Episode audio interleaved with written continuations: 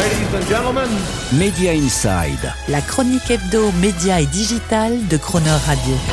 Terence Derieux. Chaque fin de mois, Media Inside choisit pour vous les 5 infos médias ou digital un peu hors cadre du moment à retenir ou à connaître absolument le tout genre format SMS.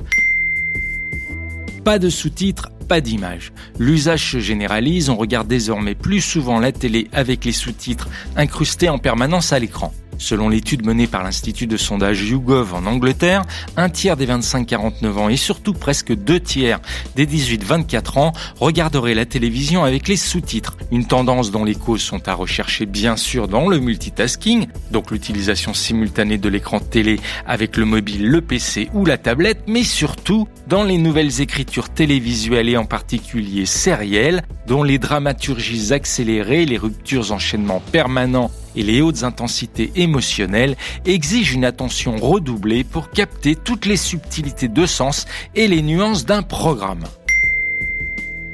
Début de clap de fin pour la marque Eurosport. Ce sera bientôt la fin pour l'une des plus anciennes marques françaises du câble et du satellite.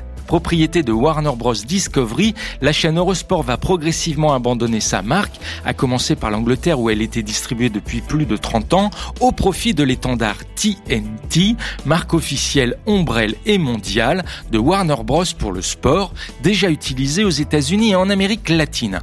Il faut donc s'attendre en France à ce que la marque Eurosport rejoigne tantôt les iconiques Canal Jimmy, Télétoon, Ciné Cinéma ou TPS Star au cimetière des marques du CapSat quand la télé fait son cinéma. Selon une étude récente du cabinet Corum, le public qui va au cinéma serait favorable à 77% pour voir aussi sur grand écran des événements sportifs, des concerts live ou même des compétitions de e-sport. Une demande également confirmée par les exploitants de salles qui seraient prêts à développer une programmation alternative avec des séries télé ou des matchs sportifs. Cinéma encore, des fauteuils pour les riches au Cinoche. Certes, toutes les places n'ont pas le même prix au Palais Garnier ou à la Philharmonie, mais devant les difficultés rencontrées par les salles de cinéma, l'idée de place à prix différencié fait son chemin. Et c'est le choix que vient d'officialiser la chaîne AMC aux États-Unis avec trois catégories de sièges pour ses 8000 salles américaines. À voir si l'émergence d'une plèbe et d'une bourgeoisie dans les salles de cinéma sera acceptée par le public. En France en tout cas et dans un autre secteur culturel, on se souvient du tollé l'année dernière au festival Rock en scène des fameuses places de concert Golden Pit avec leurs jardins avec toilettes et bars réservés. Moins on en dit, mieux on se porte. C'est la nouvelle gouvernance financière des plateformes face à la pression des marchés sur le résultat de leurs activités de streaming.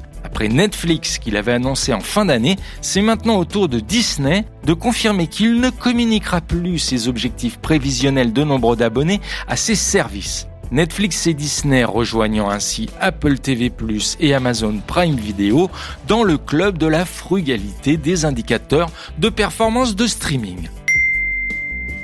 Voilà, c'était nos 5 infos un peu hors cadre à retenir en ce moment du secteur média digital. On se retrouvera pour le même exercice le mois prochain si vous le voulez bien.